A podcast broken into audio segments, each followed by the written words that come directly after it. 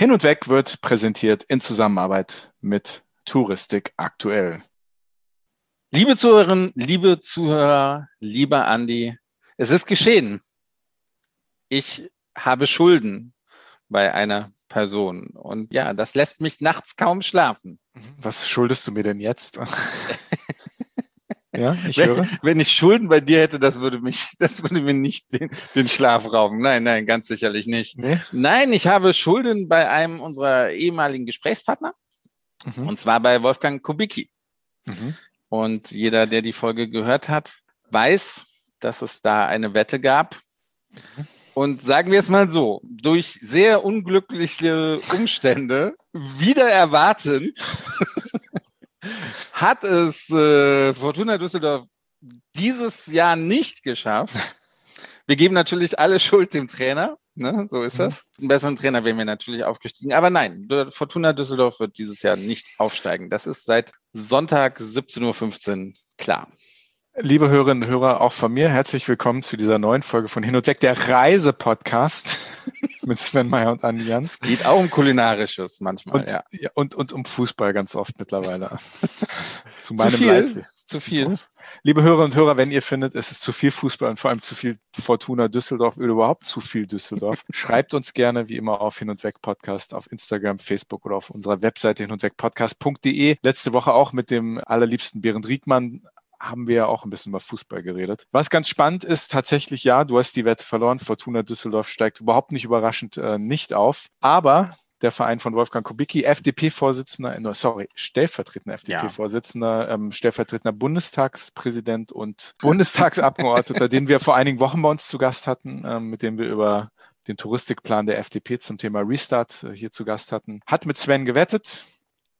Und Sven hat die Wette verloren. Und du schuldest ihm eine Flasche Amarone. Ich, nehme ich schulde ihm eine Flasche Amarone. Sie steht schon hier. Mhm. Die hätte ich dann bei Aufstieg hätte ich sie getrunken. Mhm. Selbst wäre halt auch ganz nett gewesen. Ich glaube, glaub, du hättest noch mehr als, als das getrunken bei Aufstieg. Aber jetzt, äh, ja, werde ich sie verschicken natürlich. Okay, ich nehme auch eine. Dankeschön und lass uns jetzt bitte über das Reisen reden. Ähm, haben wir denn Feedback von unseren Hörern? Weil wir haben ja aufgerufen zu, wo hört ihr uns und was macht ihr dabei? Ja, wir und haben. Gab es da ein, ein, ein bisschen Feedback?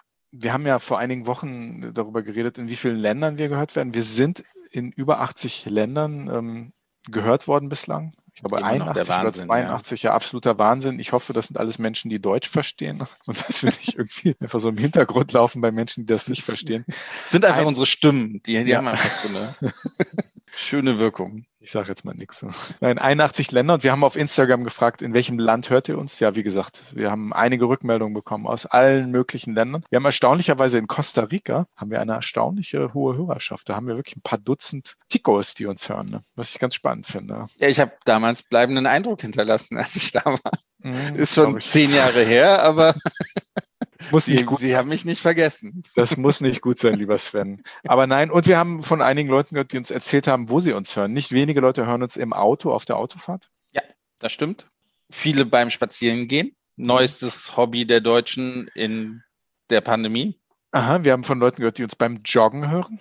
Genau. Und ich habe aber auch ein paar Zuschriften bekommen mit zum Einschlafen. Ach so. Das habe ich ja, wie gesagt, auch schon gehört. Das ist jetzt nicht überraschend. Genau. Aber ich finde auch ein Kompliment, wenn wir so schön. Finde ich auch, ja.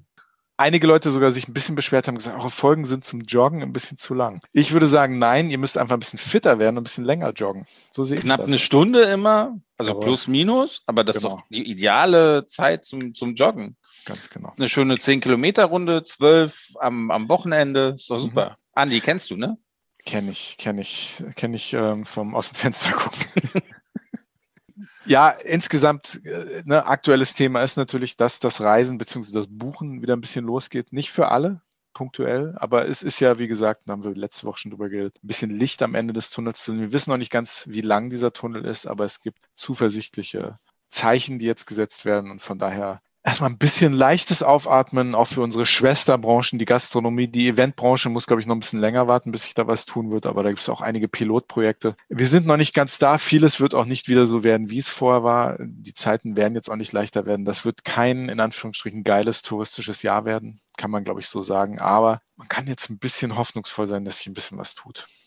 Ähm, ja, ich gebe dir vollkommen recht. Es ist wieder ein bisschen Zuversicht da und dass man zumindest ein bisschen was machen kann im Sommer und im, im Herbst und dass ein paar Buchungen generiert werden können. Aber kommen wir doch mal dann auch so, machen wir mal einen schönen Übergang zum heutigen Thema. Wenn du im Urlaub bist, lieber Andi, wie fotografierst du dann? Hast du noch deine Polaroid-Kamera dabei? Tatsächlich habe ich eine Polaroid-Kamera irgendwo. Ich weiß Warum nicht mehr, wo ich mich das aber, nicht. Aber ich habe irgendwo eine. Gut, du hast auch eine Telex-Maschine im Büro stehen, von daher darfst du gar nichts sagen. Ne? Ja, wir haben ja jetzt anderthalb Jahre Kopfkino hinter uns. Ähm, die meisten von uns, ne, bis auf das kleine Reiseschweinchen Sven Meyer, was ja immer durch die Welt gejettet ist. Asozial wie du bist. Ne? Die meisten von uns haben ja reisemäßig nur Kopfkino gehabt. Wir haben uns Reisepodcasts angehört, haben uns tolle Bilder angeguckt oder Reisemagazine gesehen oder gelesen. Und ich natürlich auch dadurch, dass ich nicht wenig auf Instagram mache, natürlich da auch so ein bisschen den Instagram-Filter, ne? diese ganzen Hochglanzbilder. Aber ja, Thema Fotografie ist ein großes Thema und wir haben heute einen Reisefotografen und zwar einen richtig großen und einen richtig guten, mit dem wir heute sprechen wollen über das Thema Reisefotografie und Reisen und wie das überhaupt ist, als Fotograf zu reisen. Finde ich ein ganz spannendes Thema. Und ich finde es auch ganz spannend zu hören, wie er das Thema Instagram, Social Media sieht, weil heutzutage ist ja eigentlich jeder ein Fotograf oder meint, er oder sie sei ich, ein Fotograf. Ich, ich wollte gerade sagen, ne, jeder meint, ein Fotograf mhm. zu sein. Und okay, ich, ich, bin ehrlich, ich bin wirklich kein guter Fotograf, aber das jeder stimmt. versucht mir dann Tipps zu geben, wie ich die Kamera halten muss, was ich in den Fokus stellen soll ja. und so weiter und so fort. Aber ganz ehrlich, ihr seid ja auch keine Fotografen und habt so. auch nicht das Auge. Deswegen, ich mache es lieber so, wie ich will und hol mir, hol mir die Tipps beim Profi. So mein Tipp aus. für dich, lass es einfach. ich kenne deine Fotos, lass es einfach. Ich, will, ich wollte nur sagen, liebe Zuhörerinnen und Zuhörer, Andi war ja am, am letzte Woche Donnerstag bei, bei mir. Er hat immer diese Selfies gemacht und hat alles irgendwie fotografiert mit seinem, mit seinem Smartphone und hat dies dann auch sofort hochgestellt auf, auf Instagram. Ich habe damit nichts zu tun. Ich kann mich gar nicht dran Ich war nur das Model. Ich kann mich gar nicht dran erinnern. Der Wein hat das Seinige getan. Womit wir wieder beim Sein, beim, nicht beim Sein, sondern beim Wein sind. Und ja, lass uns zum heutigen Thema kommen, zum heutigen Gast. Wir reden über das Fotografieren, wir reden über Reisefotografien und haben einen absoluten Starfotograf bei uns. Ich freue mich. Heute zu Gast Markus Kirchgessner. Viel Spaß. Hin und weg. Der Reisepodcast mit Sven Meyer und Andi Jans.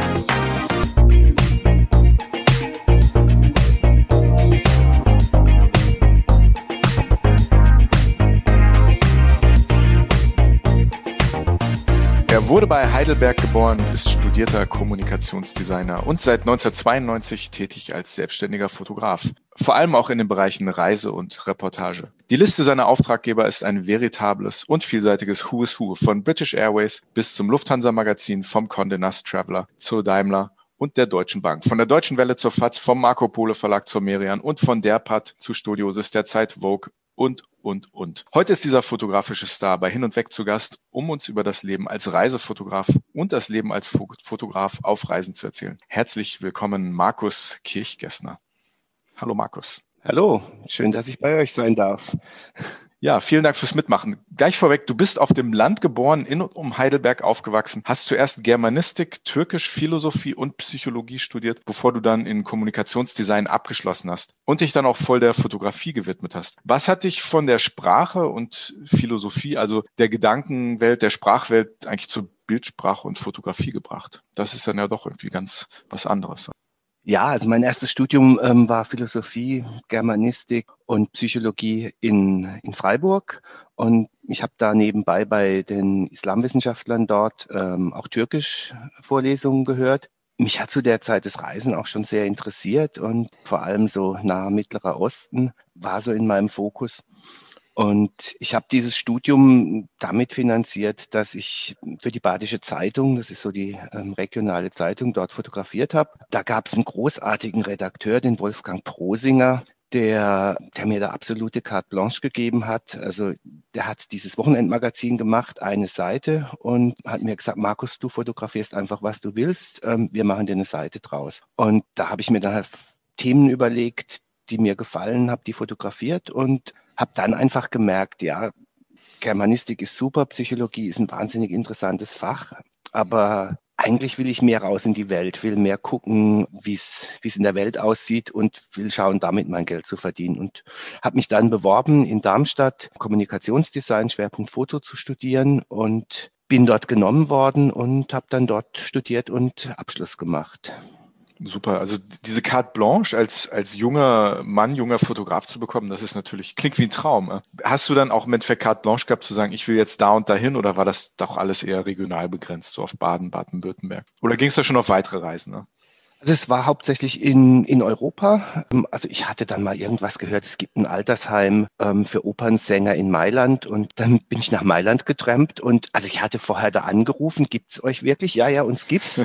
und bin dann einfach ohne, ohne was vereinbart zu haben, dort vor der Tür gestanden, habe gesagt, ja, ich würde gern bei euch fotografieren und das hat dann auch einfach funktioniert. Dann bin ich da drei Tage unterwegs gewesen, habe ähm, die alten Opernsängerinnen und die Orchestermusiker fotografiert, habe mit denen gesprochen und ja, war eine spannende Geschichte. Ansonsten, es war immer mal wieder Italien. Italien ist für mich ein wichtiges Land. Ich habe mal eine Geschichte gemacht über die Herstellung von Mozzarella. Also ich bin einfach hingefahren, habe geguckt, gibt's das, was machen die da? Und also so ganz blauäugig, ohne zu planen, ohne Termine auszumachen. Und es hat meistens funktioniert. Ganz kurz zu den Opernsängern. Die, die sitzen dort in diesem Altenheim und, und musizieren zusammen. Oder, oder ist das einfach nur vom Staat irgendwie, dass die eine besondere Stätte haben? Oder kann man sich das so vorstellen, dass die da wirklich jeden Tag zusammen oder ein paar Mal die Woche vielleicht auch Musik zusammen machen? Das klingt ja irre. Ja, also die Casa Verdi, die ist gegründet worden nach dem Tod von Giuseppe Verdi und wird finanziert durch, durch seine Musikrechte. Ähm, also weil er eben zu seiner Zeit mitbekommen hat, dass sehr viele Musiker ähm, im Alter dann verarmen und er wollte eben sicherstellen, dass das nicht weiter passiert und hat da, da, dadurch dieses Stiftungsvermögen dann ähm, gestiftet. Und äh, die, ja, die sitzen dann zum Teil zusammen, trinken ihren Kaffee oder, oder ihr Weinchen und ähm, trällern dann ein bisschen was. Also es ist jetzt nicht äh, hohe Kunst, aber man merkt, ähm, die fühlen sich wohl so in, in ihrem Beisammensein. Ja. Also sie sind so in einer Welt, sie teilen, teilen ähnliche Erinnerungen und ähm, das verbindet sie. Also ein sehr, sehr schöner Ort. Es gibt auch einen Film drüber vom Fernsehen der, der italienischen Schweiz irgendwie 90er Jahre. Vielleicht gibt es den irgendwo. Hm. Reisen ist ja für viele Menschen ein Hobby, ein Freizeitvertreib, äh, Urlaub. Äh, für dich als Fotograf ist es halt Teil deiner Arbeit. Was, was bedeutet dir Reisen? Wie, wie bereitest du dich vor? Jetzt, du hast, du hast gerade eben gesagt, als, als du jung warst, du bist natürlich immer noch jung, aber als du noch jünger warst, bist du ein bisschen blauäugig daran gegangen heute mehr, mehr Vorbereitung oder bleibt einfach dieses, ich schau mal, was sich, was sich ergibt? Ich bereite mich schon vor. Also ich lese, äh, ich lese Reiseführer, richtig in gedruckter Form. Das ist, da bin ich ganz oldschool. Guck einfach, um zu wissen, was ist in einem Land oder in einer Stadt, was gibt es da an Besonderheiten, was könnte interessant sein. Das ist dann für mich der Ausgangspunkt. Aber wenn ich irgendwo hinkomme, ist für mich ganz wichtig, mich einfach treiben zu lassen. Also ich gehe dann los, habe meine Kameras dabei und habe vielleicht eine bestimmte Richtung, aber ich lasse mich dann auch sehr gerne ablenken und auf neue Wege bringen. Und was für mich das Tollste an diesem Job ist, einfach sich treiben lassen zu können und ja, in fremde Kochtöpfe gucken. Also einfach nicht nur neugierig sein zu dürfen, sondern eigentlich neugierig sein zu müssen. Also es, es ist für mich einfach das Größte, ja, in irgendeinen Hinterhof zu gehen und äh, ich sehe da jemanden und mit dem ins Gespräch zu kommen. Wir, waren ja auch schon mal gemeinsam auf Reisen und erstmal Respekt, ne? Du hast gerade eben von Kameras gesprochen und das sind ja wirklich bei dir sehr große Kameras mit großen Objektiven. Also da, da schleppst du schon so deine 10, 15 Kilo wahrscheinlich mit umher. Aber auch als wir auf Reisen waren, also in Usbekistan, du, du hast auch keine Scheu, oder? Du, du bist schon neugierig, so du guckst mal hinter diese Ecke, du guckst mal in diesen Innenhof rein, ob man, ob man da was Neues findet oder ob man da was, was Schönes findet. Du hast auch keine Hemmung, Menschen anzusprechen und zu sagen, hey, kann ich dich mal fotografieren? Also das hat mir sehr imponiert. Braucht man sowas als, als also diese Neugier, was, was Neues zu suchen, braucht man das als, als Fotograf? Ja, ich glaube, Neugier ist, ist das, das absolut wichtigste Kriterium, was, was man haben muss.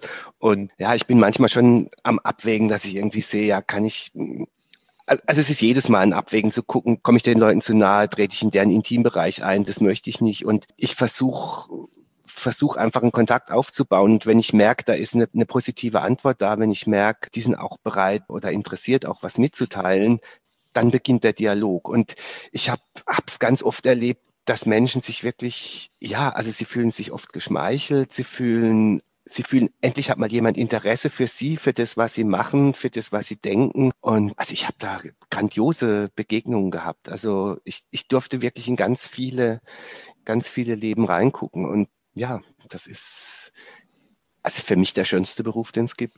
Wie war denn Usbekistan für dich als als Land, was ja auch in einem großen Umbruch ist, wo sich touristisch sehr viel tut, wo viele neue Infrastruktur für entsteht. Wie hast du das erlebt als Fotograf, aber auch generell als Reisender?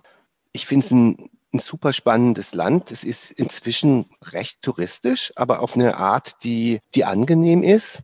Ich war das erste Mal dort gewesen während äh, meines Studiums. Die, die Uni Darmstadt hatte damals Taschkent als Partneruni und bin da mit einer Gruppe von, von 15 anderen Studenten nach Usbekistan gereist und wir haben dann im, im Club der Volkerfreundschaft übernachtet und haben äh, das Baumwollkollektiv Krasne Aktyaba besucht und wurden dadurch durch die, die, die Bilderreihe der Traktoristen geführt. Also es ist eine völlig andere Welt für mich war einfach interessant zu sehen, 30 Jahre später, was ist gleich geblieben, was hat sich verändert. Ich habe ich hab damals hauptsächlich in Schwarz-Weiß fotografiert, um, um 1990, 89, 90 rum, wenig Farbe. Und es war auch ein Land, das ziemlich grau war. Und jetzt ist es ein Land, das orientalisch farbig geworden ist. In Zeiten von Instagram und Facebook ist ja gefühlt jeder irgendwie ein Fotograf. Ne? Ganz ehrlich, also wie schaut jemand, der mit Fotografie schon lange sein Geld verdient und auch mit dem Thema Reisen so verbunden ist, wie, wie schaust du auf, auf diese Dinger? Ne? Du, ich habe geguckt, du hast kein Instagram-Profil, glaube ich. Aber wie, wie ist das? Also ich, ich stelle mir vor, als, als Fotograf würde mich das nicht nur ärgern, das ist ja auch irgendwo eine Herausforderung für, für eine ganze Branche, also eine Reisefotografiebranche, die ja sehr ernst zu nehmen ist und auch Teil unserer Reisewelt ist. Aber mhm. wie, wie siehst du Instagram und Facebook und all diese Dinge, wo, wie gesagt, ich bin ja auch Fotograf mit meinem Handy. Naja, man kann inzwischen mit Handys wunderbare Fotos machen. Also die, die Qualität ist äh, enorm gut. Es fehlt eben manchmal am Gestaltungswillen und es reicht, reicht eigentlich nicht, dass man, dass man irgendwie äh, den Eiffelturm vorne drauf hat, sondern äh, man sollte vielleicht auch eine Idee haben, wie man ihn darstellen will. Aber davon abgesehen gibt's Leute, die mit dem Telefon hervorragende Bilder machen. Und ähm, das ist für die ganze Branche ein großes Problem, weil die qualitative Reisefotografie hat in, in den vergangenen Jahren eine ziemliche Entwertung erfahren. Der, der Preis für für Bilder, die den Redaktionen bereit sind zu zahlen, ist total runtergegangen. Also ich bin, bin Mitglied in einer Fotografenagentur, die heißt Live ähm, in Köln, also der fast so schönen Stadt wie Düsseldorf. Nur oh. fast. Oh. da hat vor, vor zehn Jahren gab es richtig große Umsätze noch mit Reisefotografie. Das ist inzwischen auf fünf Prozent geschrumpft. Also weil viele, viele Magazine, also auch hochwertige Magazine, die gucken einfach, wo können sie, wo können sie Bilder kostenlos oder für einen sehr geringen Preis bekommen und Autorenfotografie, ja, nimmt leider da immer einen geringeren Platz ein.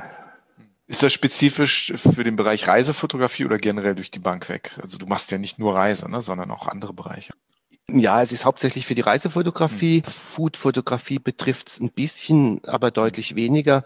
Es ist jetzt im Bereich Porträtfotografie, da sind die Preise auch runtergegangen, aber, aber deutlich, deutlich weniger. Also weil mhm. da die Leute fotografieren einfach äh, gerne im Urlaub oder da, wo sie sich gerade aufhalten und wohlfühlen. Sie fotografieren jetzt nicht irgendwelche ähm, Persönlichkeiten. Also mit Porträts von jetzt Künstlern oder äh, Leuten aus dem Wirtschaftsleben oder Schriftstellern. Da ist man als, als professioneller Fotograf eigentlich nach wie vor ähm, noch gut aufgestellt. Hm. Warum hast du kein Instagram? Es ist doch eigentlich dein, müsste dein Kanal sein, oder?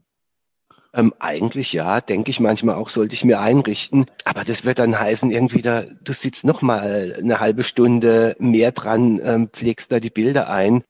Und nö, also Vielleicht mache ich es irgendwann, aber jetzt, im Moment steht es nicht an für mich. Hm, hm.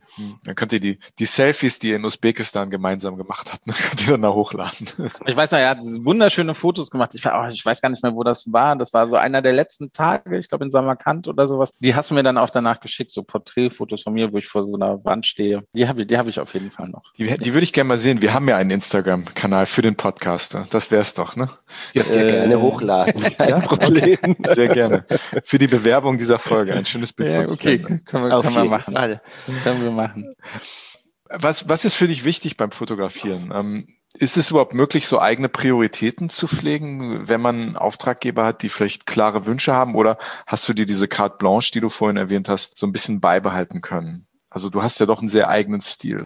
Ja, ähm, es, ist, es ist unterschiedlich, hängt vom Kunden ab. Also ich habe mal für einen großen Anbieter ähm, von Ferienwohnungen und Hotels in, in Portugal, ich würde mal sagen, 60, 70 Hotels an der Algarve durchfotografiert.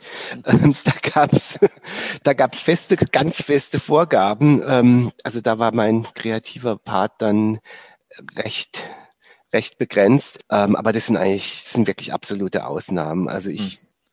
wenn es möglich ist, suche ich mir natürlich schon Ziele aus, die mich interessieren und äh, gehe dann dort auch den Dingen nach, die ich spannend finde. Aber klar, Kunden buchen mich eben auch, weil sie eben wissen, der, der interessiert sich für Menschen, der, der will so ein bisschen unter die Oberfläche gucken und Du, du hast gerade gesagt, wie schön das ist für dich zu fotografieren. Wo war es denn am schwersten? für dich zu fotografieren? Gibt es da so, so Momente, wo, wo du dachtest, äh, jetzt ist hier gerade nicht so einfach oder auch nicht das, was ich, was ich eigentlich finden möchte?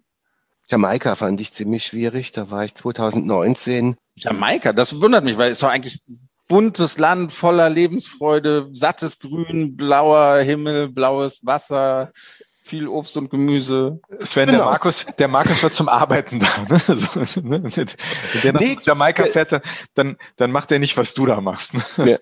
Nee, hast du vollkommen recht, das stimmt alles.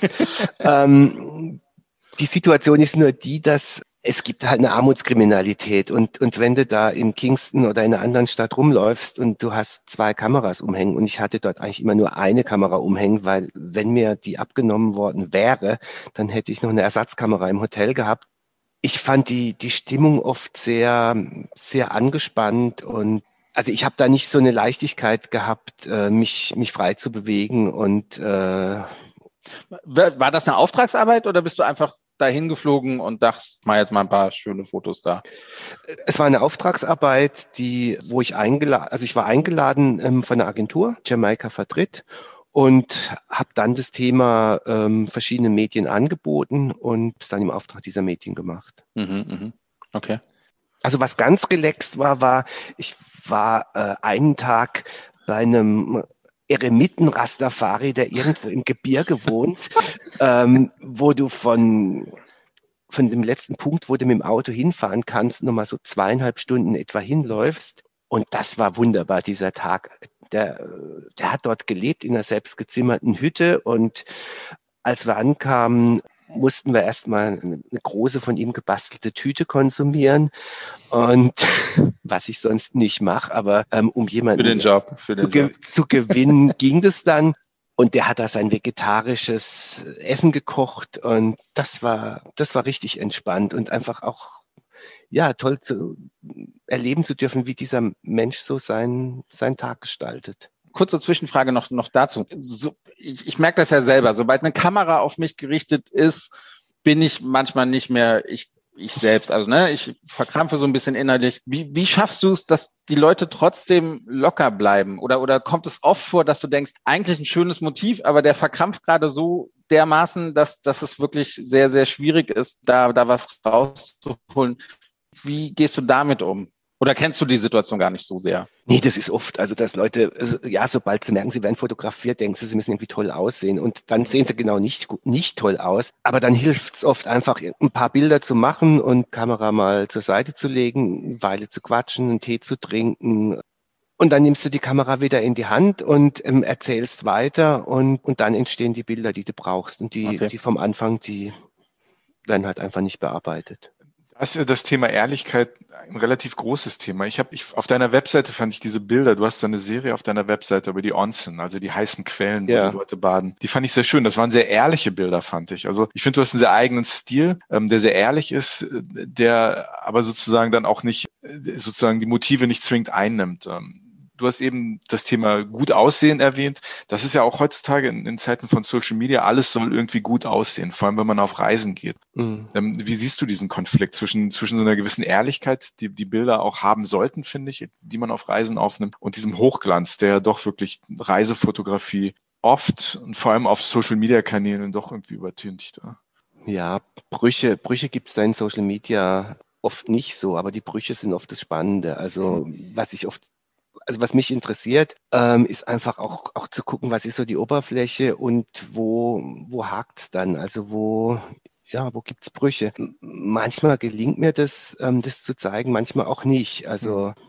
Also das, das, fand ich bei dieser bei dieser Onsen-Serie, das fand ich sehr spannend, weil ich, ich ne, wenn man Japan kennt und schon mal in diesen Onsen war und das ist schon sehr, also die die Bilder sind sehr, also ich habe mich da wirklich so reingesetzt gefühlt. Auf der anderen Seite diese Bildsprache war schon sehr eigen, fand ich und das fand ich fand ich sehr, also ne, kann man sagen, da waren nackte Ärsche zu sehen und normale Körper. Das war jetzt nicht irgendwie, aber es hatte doch irgendwie sowas, was was mich rangezogen hat. Das fand ich fand ich sehr spannend und das ist so eine Geschichte, die man halt und und ich bin ja auch auf Instagram viel für das, was wir machen unterwegs und das dann, wenn ich solche Bilder sehe, dann dann ist das wieder wie so ein, weiß nicht, wie, wie so eine Frischzellenkur manchmal. Und, und, und wir ja. kommen ja irgendwie doch davon weg, wenn wir uns Reisefotografie angucken, weil zumindest ich relativ viel auf Social Media Kanälen konsumiere, was wahrscheinlich schade ist. Ja, also in dem Fall war es ja so, also in, in, in Onsen darf man ja generell nicht fotografieren. Ja, und ähm, gibt ja Gründe dafür. Okay. Ja. Und das ist man natürlich schon im Konflikt, wenn man da eine Geschichte drüber machen soll. Ja. ja. Und die, die Idee des japanischen Fremdenverkehrsamts oder der lokalen Mitarbeiter des japanischen Fremdenverkehrsamtes war, die haben mir Timeslots gegeben, wo ich fotografieren kann, wo das Bad dann einfach leer ist. Und man sieht die wunderbare Architektur, man sieht den Bach, der hinten dran fließt, man sieht die, die Laubverfärbung. Das ist alles schön, aber für mich langweilig. Ich will natürlich sehen, wie, wie baden die Menschen. Und ja ich habe dann mit denen geredet und die meinten dann also hm, Vorsicht hm, und ich konnte sie auch nicht so ganz überzeugen und ich habe die dann einfach auch mit reingenommen und ich war dann in diesen Bädern unterwegs und man hat ja dann nur so ein kleines Tüchelchen, das ist vielleicht 30 mal 30 Zentimeter. Wenn überhaupt. Dass man sich, wenn überhaupt, 25 mal 25 ja. vielleicht. Und wenn man sich bewegt, hält man, hält man sich das äh, vor die Teile, die andere nicht sehen sollen, bis man da im Wasser eingesunken ist und, und dann die, die, die Temperatur genießt ich hatte zwei Kameras umhängen und hatte meine Hände eben für die Kameras und hatte dann das Tuch auf dem Kopf liegen, wie die Japaner. Und das war für die natürlich schon mal lustig. Und also über den, über den Humor und bin ich denen dann nahe gekommen. Also ich habe natürlich jeden, den ich fotografiert habe, gefragt. Also in so einem Ort ist es natürlich noch mal viel wichtiger. Und die waren zum Teil überrascht, ähm, aber die waren dann alle begeistert auch. Und die haben dann richtig gepostet auch. Und ja, haben richtig ihren, ihren Spaß dabei gehabt und haben sich eben auch über mich amüsiert, wie ich da mit den Kameras im Wasser rumlauf. Und dadurch, dass sie über mich lachen konnten, haben sie sich dann auch für, für, für mich geöffnet für die Fotos. Also das war eine, eine grandiose Reportage. Das, hat hm. mir das sind schöne Bilder. Gefallen. Hm. Hm. Meine Frage an euch beide, weil ich, ich weiß nicht, Markus ist nicht bei Instagram, unser äh, Instagram-Star ist ja hier so ein bisschen, ein bisschen Andi. Vielleicht kann man ja diese, diese Entwicklung, die man jetzt hat bei, bei der Reisefotografie, ne, dass man schon natürlich als, als Aufmacher das Highlight hat und das auch sehr schön da bildet, aber dann halt diese, diese Alltagsgeschichten und die Schönheit halt im Unperfekten findet, ist ja jetzt relativ neu in der Fotografie. Vielleicht wird es ja auch mal ein Trend bei Instagram, oder? Andi, was, was denkst du? Siehst ja. du da Parallelen in der Entwicklung? Oder wird das weiterhin ein Schaulaufen bleiben? Es wäre ja zu hoffen. Ich, also ich, ich persönlich, das sind ja teilweise wirklich, also Hochglanz ist ja nicht per se falsch. Ne? Da gibt's ja auch tolle Bilder und aber es ist ja so, wenn man selbst Bilder macht und ich habe ne, gestern Abend war ich an der Alster, habe ein paar Bilder gemacht, weil es war tolles Licht, tolle tolle Wolken. Ich habe dann ähm, ganz blasé habe ich auf Instagram gepostet No Filter Hashtag. Ich habe aber hinterher raus äh, rausgefunden, dass der der Filter sich automatisch angeschaltet hat. Ich war erst ganz stolz, habe ich gedacht, oh, da habe ich aber echt, oh, hier so habe ich ein tolles Bild gemacht. Du hast es mir geschickt, ist, man sah sofort, dass ein Filter drauf ist. Ja, ja, ich weiß. Das das habe ich dann auch gemerkt. Aber ich glaube, ich glaube, das ist halt auch ein bisschen langweilig. Ich glaube, in den nächsten Jahren vielleicht vielleicht ist da, wird da eine Öffnung stattfinden, weil ich glaube, viele Leute werden halt, dass das, das, das x-te Bild äh, von, von irgendeinem Strand oder von irgendeinem Ort, den alle irgendwie schon mal in der Form gesehen haben, mit irgendeiner Spiegelung, wo das Handy auf die andere Seite gedreht wird, mit einer kleinen Wasserpfütze davor. Ich glaube, irgendwann, ne, das wird ja keiner mehr sehen wollen. Also zumindest die Hoffnung, dass man dann irgendwo hin, dahin zurückkehrt, dass, dass Fotografie natürlich es, ne, eine, eine gewisse Ästhetik auch hat, aber dass es ein bisschen ehrlicher wird. Und das fand ich halt an diesen, vor allem an diesen Onsen-Bildern von Markus, fand ich, die fand ich so schön, die Bilder. Und das sind so Geschichten, die, die, die, sowas sieht man, sieht man echt selten auf Instagram. Ehrliche Bilder, beziehungsweise Bilder, wo man dann auch aufgrund der Algorithmen hinkommt, weil sie ganz viele Leute anschauen. Das ist ja das Problem. Je mehr Leute die Bilder schauen, desto mehr Leute sehen sie. Ne? Also das, das ist so meine Hoffnung, dass, dass sich die Leute da ein bisschen, bisschen rauslangweilen aus diesem ganzen Hochglanz. Ja. Markus, vielleicht noch eine kurze kleine Frage äh, für dich zwischendurch. Du hast gerade von Genehmigungen gesprochen. Wie, wie lange wartet man manchmal auf, auf solche Genehmigungen? Und gibt es vielleicht noch einen Ort, den du unbedingt fotografieren möchtest, wo du seit Jahren keine Genehmigung bekommen hast? Also manches ist aufwendiger. Also was recht aufwendig war, war auch eine Geschichte in Japan über, über Sumo-Ringe. Ich habe da für, für Merian, das Merian-Heft Japan, habe ich einen Großteil der Bilder gemacht und hatte da vorgeschlagen, also ich sollte Bilder von einem Sumo-Wettkampf machen und das ist okay, kann man sich angucken, aber ich fand es spannender, wie leben die Leute zu Hause in ihrer großen Männer-WG und da die Genehmigung zu bekommen, das war ein Prozess von ja, fast drei Monaten und ich hätte das nicht geschafft. Die Unterstützung von dem JNTO, vom, vom japanischen Fremdenverkehrsamt, die da jemanden in Tokio beauftragt hatten, diese, diese Genehmigung beim Nationalen Sumo-Ringer-Verband einzuholen. Und das geht nur per Brief. Die kommunizieren nicht per E-Mail oder sonst was. Und, ähm, und eben auch nur auf Japanisch. Und ähm, die paar Brocken Japanisch, die ich spreche, also nach einem Jahr Volkshochschule ist das Niveau doch äußerst begrenzt hätten lange nicht gereicht, diese Genehmigung zu kriegen. Also da ist man oft auf, auf Hilfe auch angewiesen. Und da, das war super, dass das geklappt hat. Die mhm. Serie ist ja zu sehen auch auf deiner Webseite. Ne? Das ist ja sehr, genau, sehr eindrucksvoll, ja. was, was man da sehen kann, weil das ja doch sehr intime Einblicke sind. Ne? Das ist ja jetzt nicht nur während des Kämpfens, sondern auch in der Vorbereitung, wie die, wie die, wie die miteinander auch interagieren. Ne? Das sind schon sehr, also auch da wieder, das ist, das ist sehr ästhetisch, aber das ist sehr ehrlich. Ne? Ja, also das war auch das, was mich daran, daran gereizt hat. Also an diesen Trainings können auch normale Touristen teilnehmen. Also man kann sich da anmelden in diesen Sumo-Stellen in manchen dieser Sumo-Ställe und macht dann dieses Morgentraining mit. Das geht eine Stunde, anderthalb Stunden, sitzt man auf einer Tribüne, na, äh, relativ nah dabei, kann das anschauen. Das ist jedem zu empfehlen, der, der mal nach Japan reist. Das ist wirklich klasse.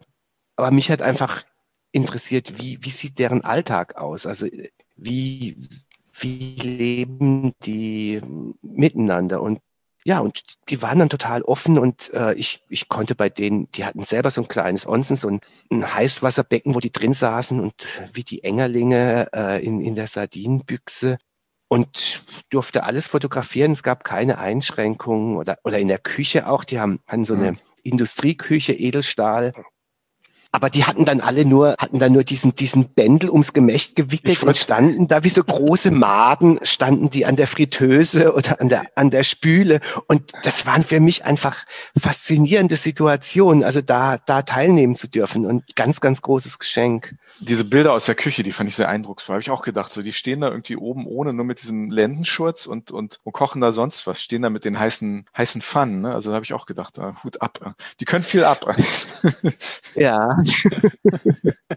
Aber du hast ja irgendwie doch so, so, so ein Fable auch für Japan. Ne? Du, du fotografierst Japan anscheinend sehr gerne. Was, was macht Japan für dich als, als, es ist ja nicht nur ein Motiv, aber als sozusagen als, als Land der Motive, was macht Japan für dich aus? Ich finde es enorm vielfältig. Ich finde es eine grandiose Menschen, grandioses Essen, tolle Landschaften.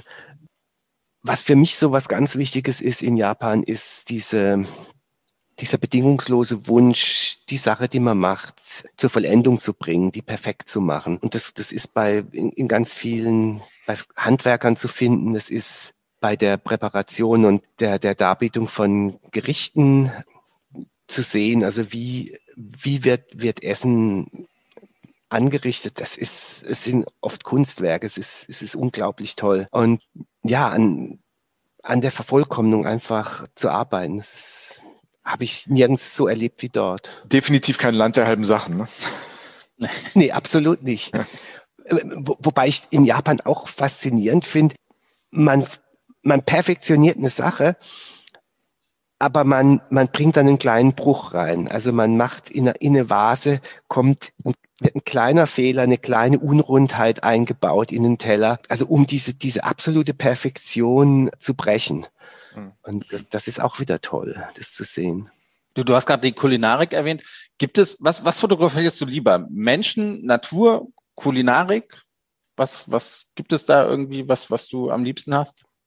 Menschen finde ich am spannendsten und Menschen, die irgendwas produzieren oder mit, mit Lebensmitteln im größeren Sinn zu tun haben, das ist auch ein interessantes Thema für mich. Das mache ich sehr gerne. Wo reist du denn neben Japan noch gerne hin, um, um Bilder zu machen? Also Japan ist auch, auch bei dir auf der Webseite, was du machst, du hast doch erzählt, dass du schon einige, also wirklich große, diese Merian-Geschichte, die war ja auch große. Aber, aber neben Japan gibt es noch so einen so einen Ort, wenn du jetzt sagen könntest, da will ich morgen hin zum Fotografieren, egal mit Auftrag oder ohne, wo, wo, wo zieht es dich noch hin? Ne? Es gibt ganz viele Orte, die ich die ich noch nicht kenne, wo ich unbedingt noch hin mhm. möchte. Okay. Wo ich sehr oft hinfahre, ist Italien. Das ist ein Land, das mich total begeistert, auch das auch einfach sehr vielfältig ist, wo die einzelnen Regionen, also auch jetzt wieder, wenn man von der Food-Seite kommt, also wo es da ganz viele tolle Produzenten zu besuchen und zu fotografieren gibt. Also da gibt es immer neue Themen. Also kannst du auch eine ganze Serie über eine Mozzarella machen, ne? wie du schon erzählt hast. Ne? Über Mozzarella-Produktion. Kann man machen, ja. Cool. ja. Wenn du jetzt privat in Urlaub fährst, kannst du abschalten? Nimmst du deine Kameras mit? Oder kannst im Urlaub dann vielleicht doch auch mal das, das Handy sein, was, was zur Fotografie nur zur Verfügung steht? Wie, wie ist das, wenn du, wenn du privat reist? Also ich habe es schon probiert. Ich habe schon mal keine Kamera dabei gehabt. Und ich habe mich dann manchmal geärgert, oh scheiße, jetzt wäre es richtig gut, wenn du eine Kamera hättest. Ja, aber dann, dann ist es halt so, ja. Es ist, ja, das ist so eine professionelle Deformation, dass man da dann doch, wenn man unterwegs ist, schon immer auch guckt, wie, wie könnte das in einem Bild aussehen. Und ja, also fällt mir nicht immer leicht, da mich davon zu verabschieden. Du hast vorhin gesagt, dass bei vielen Leuten, die halt äh, mit Handys Bilder machen, die die online stellen, dass denen dieser Gestaltungswille fehlt. Also damit meinst du, dieser Gestaltungswille, der ist bei dir einfach immer da. Also immer irgendwie zu denken, ich sehe jetzt hier was und das könnte auf dem Bild so und so aussehen. Ne? Ja, ja. ja. lässt sich nicht, lässt sich nicht vermeiden, ja. Ja, aber äh, fotografierst du auch mit dem Handy? Also, oder ist das was, was du grundsätzlich nicht machst? Oder, oder als Fotograf ist das sowas, wo du sagst, so, mache ich nicht, prinzipiell nicht, ja?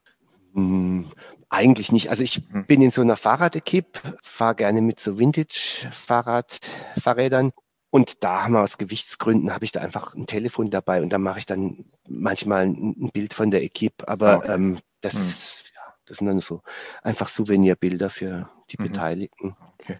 Mhm. Wenn du auf Reise gehst, was, was nimmst du denn mit? Bist du wirklich so ein Typ, der, der taschenweise Equipment, äh, Zubehör dabei hat? Oder bist du jemand, der, der sich sehr klar überlegt? Weil das ist ja auch, wenn man unterwegs ist, also wir, wir alle kennen das, wenn wir beruflich unterwegs sind, kann natürlich alles, was du mitschleppst, kann deine Arbeit natürlich auch schwerer machen. Ne? Wie, wie siehst du das? Nimm, also nimmst du alles mit für alle Fälle oder, oder denkst du dir, dass das leicht äh, besser ist, vor allem in schwierigen Situationen, in schwierigen Fotografiesituationen? Ne?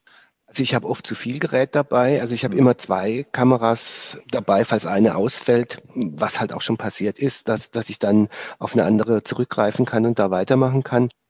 Also ich bin seit, seit drei Jahren, habe ich eine Partnerschaft mit Panasonic und die machen wunderbare Kameras. Also zum einen so eine, eine große, spiegellose Kamera, diese S1R, die eine gigantische Auflösung hat und äh, super super tolle Farbigkeiten bringt. Also das ist so mein, mein Hauptwerkzeug. Die habe ich immer dabei. Und dann haben die noch eine kleinere Kamera, die G9, äh, so eine Micro Four Thirds Kamera. Die habe ich mit meistens drei bis vier Objektiven dabei. Die geht in relativ kleinen Rucksack und die habe ich dabei, wenn ich jetzt ähm, in die Berge gehe, wenn ich eine Alpentour mache, ähm, entweder zu Fuß oder mit einem Ski oder wenn ich mit einem Mountainbike Geschichte mache, dann habe ich diese kleine Kamera dabei. Und da, da dann oft nur eine, also wenn es um so Gebirgstouren geht, weil da ist halt Gewicht dann doch eine Frage. Hm und du hast wahrscheinlich den Security-Check am Flughafen oder den Zoll, weil du alles auspacken musst, vielleicht auch erklären musst. Gibt es manchmal auch Leute, die die Fotos sehen möchten, die du aus dem Land ge geschossen hast? Beim Security-Check bisher noch nicht, nee. Aber ähm, also auspacken ist eigentlich jedes Mal angesagt und dann äh, der Test auf Sprengstoff, ähm, das ja, ist der Klassiker, ja. Also es, es ist mir schon zwei, dreimal passiert, dass es nicht gemacht wurde, aber das sind die absoluten Ausnahmen. Für Hobbyfotografen und, und das ist natürlich auch jetzt, du sollst jetzt keine Geheimnisse verraten, aber äh, was sind Dinge, die, die, die viele Leute, die, die hobbymäßig auf Reisen Fotografie machen, so nach deiner Idee von Gestaltung, die, die Leute falsch machen? Ich meine jetzt gar nicht technisch, aber, aber jeder macht Bilder auf Reisen und zeigt die dann anderen Leuten. Aber gibt es was, was dir auffällt, wo du denkst, das macht irgendwie fast jeder falsch beim Fotografieren? Ne? Ich merke das immer erst, wenn ich die Bilder sehe. Ich bin ganz begeistert, wenn ich irgendwie vor was stehe und dann drücke ich ab und dann gucke ich mir die Bilder später an und denke mir immer, das sieht aber beknackt aus. Vielleicht sind, ja, schwierig zu sagen, aber vielleicht gehen sie nicht nah genug ran an das, was sie interessiert. Sie gehen nicht um das rum, was sie interessiert. Also wenn man ein Motiv hat, ähm, ist oft einfach hilfreich, da ein bisschen sich Zeit zu nehmen, das von verschiedenen Seiten zu betrachten. Also meinst du, die Neugierde fehlt? Also das, was du gesagt hast, so das Wichtige ist, die Leute fotografieren vielleicht nur ab, weil sie was zeigen wollen, aber vielleicht ist nicht die Neugierde da, dass man auch wirklich das Ding von allen Seiten anguckt. So geht's ja, mir das zum einen, aber auch, ja, ja. ja, aber auch einfach zu gucken, ähm, wie sieht es mal aus, wenn ich, wenn ich äh, auf die Knie gehe oder mich auf den Boden lege oder mhm. ähm, kann ich auf ein Mäuerchen nebendran gucken, wie sieht es dann aus? Und wenn ich viel näher rangehe oder wenn ich viel weiter weggehe. Also einfach da ähm, zu variieren und, und sich das anzuschauen und, und dann erst das Foto zu machen. Also da ja, gibt es dann manchmal ein besseres Bild. Hm. Ich, ich glaube wirklich, dass, dass der Wert eines Fotos so ein bisschen verloren hat. Also du, du hast es ja auch schon am Anfang gesagt, aber halt wirklich, ne? Es ist so, ich mache einfach mal schnell zehn Bilder, es wird schon ein schönes dabei sein und die anderen kann ich ja sofort wieder löschen. Ne? Damals, als ich, als ich jung war, gab es tatsächlich noch diese Fotofilme, ne, 24 oder 36. Diese großen Boxen, ne? wo man dann oben der Blitz drauf explodiert ist. Ne? Ja, ja. Na, ganz so schlimm war es noch nicht, aber ne, man hat sich mehr Mühe gegeben und dann hat man irgendwie zwei Wochen gewartet, weil man man musste zuerst nach Hause fahren, aus dem Urlaub zurück, dann hat man es äh, irgendwo abgegeben, konnte dann fünf Tage später oder eine Woche später die die Fotos abholen. Das das war noch man, man hat sich drauf gefreut, auf, auf die Fotos, auf die Erinnerungen. War ganz gespannt, ist es was geworden, ist es schön Das hat auch was gekostet, ne? Ja, genau, genau, das genau. Hatte, und, hatte einen genau. Preis. Genau. Und jetzt ist es halt einfach so, ne, ach, wenn nicht, dann lösche ich halt die, die 20, die ich gemacht habe. Ist, ist vielleicht eine Einstellungssache tatsächlich also äh, Selfies machst du überhaupt nicht, ne? So mit Freunden, Familie oder so, das ist, das ist was, was du. Äh, Andi, du bist jetzt schon in der Schnellfragerunde. Komm, so. dann, dann, ja, ja, das ist die Frage der, der die Oha, erste Frage der Schnellfragerunde. Genau, das, Markus, das habe ich dir nicht erzählt. Wir haben immer noch zum Abschluss eine Schnellfragerunde. Das heißt, du kriegst jetzt zehn Fragen mit zwei Alternativen und du musst dich spontan für eine der Alternativen entscheiden. Das geht nur eine Antwort. Also du kannst nicht, kannst nicht beide nehmen. Genau. Gut. Und damit sind wir bei der ersten Frage. Selfie oder lieber gar nicht fotografieren? Ähm, lieber gar nicht fotografieren. Ja. es, es, gibt keine Fotos von dir? Naja, ich muss es vielleicht revidieren. Mit, mit denen, du, mit denen du auch zufrieden bist? Ja, doch, klar gibt's das. Ich bin ja oft mit netten Leuten unterwegs, die dann auch mal zurückfotografieren. Hm. Okay. Sehr gut. Fotokurs anbieten oder Geheimnisse für dich behalten? Fotokurs anbieten. Es gibt keine Geheimnisse. Hm. Machst du das? Gibst du, gibst du Tipps oder, oder? Ja, ich mache Kurse. Ähm, es sind zwei Kurse, die konnten jetzt nicht stattfinden wegen, wegen Corona. Die waren für, für 2020 geplant. Ähm, das eine ist eine Geschichte mit Windrose ähm, nach Tahiti, was entstanden ist aus einer Lumix Adventure Tahiti, die ich begleitet habe. Und das hat Windrose angeboten und außer dem normalen Reisebegleiter gab es eben dann oder war vorgesehen, dass ich da als ähm, fotografischer Reisebegleiter dabei bin und den, den Teilnehmern, Teilnehmerinnen dann einfach ähm, zur Seite stehe, wenn die Fragen haben zur Fotografie. Und was ähnliches war geplant, also auch fürs vergangene Jahr zu Sudan. Also Sudan auch eine, eine so eine Art Fotoreise in den Sudan, oder? Genau, ja. Wow, sehr schön. Ja, nächste Frage ist Asien oder Nahe Ost? Beides. Geht nicht. geht nicht. Doch, geht, geht. Wir können beides gemein sein. Wunderbare, beides wunderbare Regionen. Aber der Nahe Osten liegt ja doch, doch, also im, im wahrsten Sinne des Wortes nah. Ne? Du hast dich ja auch inhaltlich ja sehr, sehr viel damit beschäftigt. Ja, aber ich, äh, ich will mich nicht für eines entscheiden. Nee, es sind, es sind beides Weltgegenden, die toll zu bereisen sind, die ganz unterschiedlich sind, aber ja, beide spannend zu bereisen. Zum Fotografieren auch. Also würdest du auch keine Abstriche machen. Ne? Asien ist viel einfacher zu fotografieren. Also gerade so seit dem 11. September ist es doch in manchen arabischen Ländern schwieriger, wenn man mit einer Kamera unterwegs ist und man wird einfach dann angesprochen, also es ist, war davor leichter, man wird angesprochen und wenn man ein paar Worte jetzt türkisch oder arabisch äh, reden kann und den Leuten erklären kann, was man will und äh, warum man so fotografiert, ähm, dann hat, hat man sofort alle Türen offen und und man, man hat wunderbare Begegnungen. Aber es ist so, auf den Straßen sind die Leute vorsichtiger geworden seit dem 11. September. Instagram oder Facebook?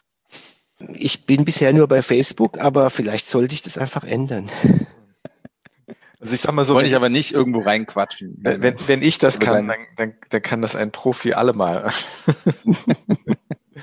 Er hat auf jeden Fall schönere Fotos als du. Da bin ich Gar ziemlich, gar ziemlich sicher. Garantiert, garantiert. Das wäre traurig. Zug oder Flugzeug? Wenn es irgend möglich ist, fahre ich mit dem Zug aus, aus ökologischen Gründen, aber Flugzeug muss einfach oft sein. Wobei selbst Japan, ich habe jetzt gerade vor kurzem überlegt, äh, mal eine Geschichte zu machen nach Japan mit dem Zug. Mit der, mit der Transip, da kann man in Frankfurt einsteigen, steigt einmal in Moskau um und steigt dann nochmal in, in Vladivostok in die Fähre. Das habe ich schon, schon auch mal überlegt, ob, ob das ein Thema sein könnte. Also wir haben ja früher mit, mit, mit China-Tours, ähm, haben wir die ähm, Seidenstraßen-Rallyes veranstaltet. Also wir haben die Reisen mit dem Auto nach China gemacht und dann ist ja auch nicht mehr weit nach Japan. Also das ist, das sind so Reisen, die, die fotografisch äh, sehr viel hergeben. Aber da ist man dann entsprechend lange unterwegs. Ne? Das ist dann nicht ich gerade sagen, 55 Tage oder sowas ja. muss man dann Super. schon allein Super. nach China äh, Zeit nehmen. Ja, ja. sehr schön. Digital oder analog fotografieren? Also ich fotografiere seit 2004 nur noch digital, weil kein Kunde will mehr Analogbilder sehen. Also außer in der Kunstfotografie, da ist noch ein Markt da, aber ich habe noch ein paar Kameras rumliegen, ähm, aber ich benutze nicht mehr. Wie viele Kameras hast du denn insgesamt? Also als, als, als gestandener Profifotograf. Ist das so wie bei, bei, bei Rockstars, die so 50, 60 Gitarren irgendwie zu Hause rumstehen haben?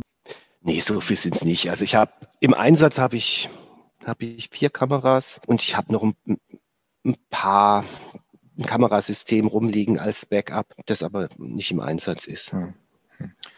Nächste Frage. Musik auf Vinyl oder MP3? Ähm, gerne Vinyl. Ja. Hm. Mhm. Hast du noch einen Schallplattenspieler zu Hause? Ja. Ja. Schön, schön. Ist einfach nochmal was anderes. Dann gleich auch, auch die, auch die nächste hm? Frage, hm? gleich musikalisch, ne Sven? Ne? Ja, ja, das ist wunderbar, der Übergang. Billie Eilish oder Madonna? John Coltrane. Okay. Finde ich, find ich, auch gut. Also weder noch. Sehr gut. Als, als Pfälzer, du bist ja Pfälzer, ne? Äh, Kurpfälzer, ja. Kurpfälzer. Gut, ja, da weiß ich nicht, ob das noch ganz passt, aber dann, dann die Frage Saumagen oder Sushi? Saumagen einmal im Jahr mhm. und Sushi ähm, einmal die Woche. okay, die lassen wir zählen, die Antwort. Ja, okay. So, letzte Frage, die stellen wir jedem unserer Gäste. Äh, hin oder weg? Heimaturlaub oder Fernreise? Beides. hm. Für eins musst du dich also entscheiden. Ich, ja, also ich finde es ganz toll, äh, mich aufs Fahrrad zu setzen und, und von Frankfurt an Bodensee zu fahren oder ähm, vom Schwarzwald nach Bayern. Finde gerade mit, mit dem Fahrrad oder auch zu Fuß ist, ist in Süddeutschland wahnsinnig viel zu entdecken. Da bin ich sehr gern unterwegs. Aber Fernreisen möchte ich auch nicht missen. Hm. hm. Also bei dir, du, du scharst auch schon mit den Hufen wahrscheinlich, ne? Absolut.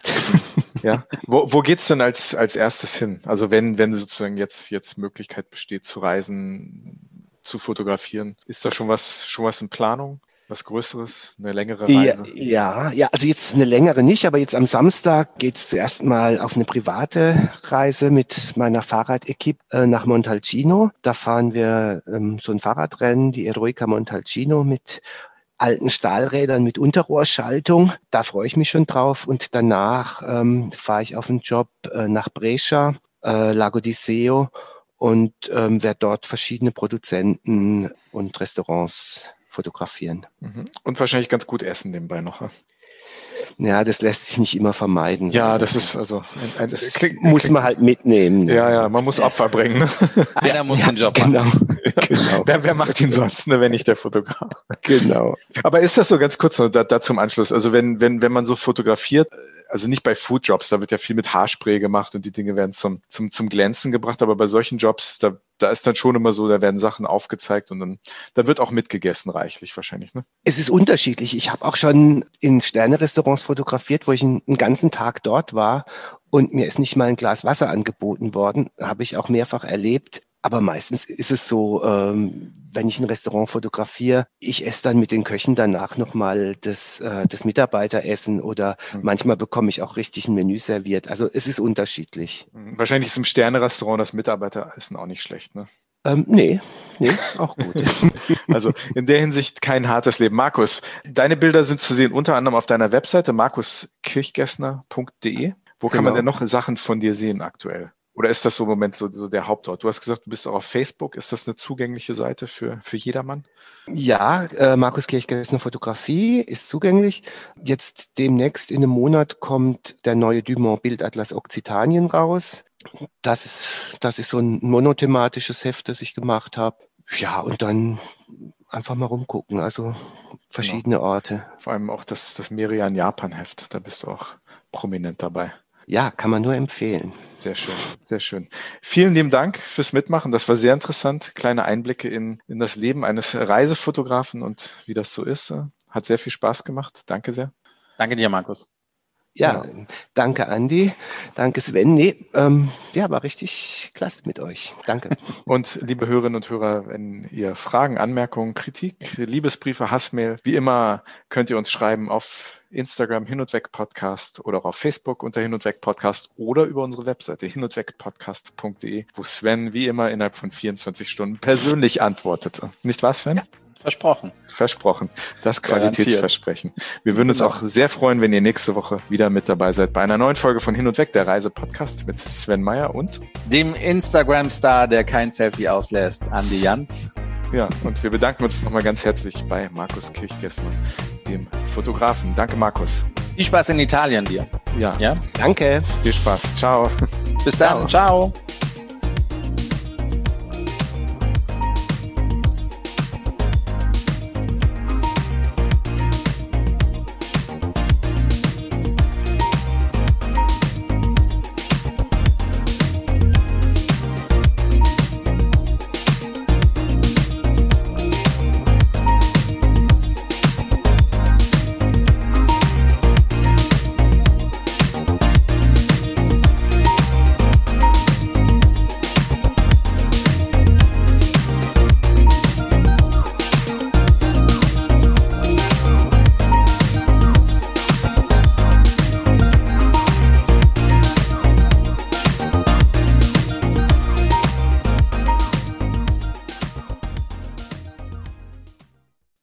Und Weg wurde präsentiert in Zusammenarbeit mit Touristik aktuell.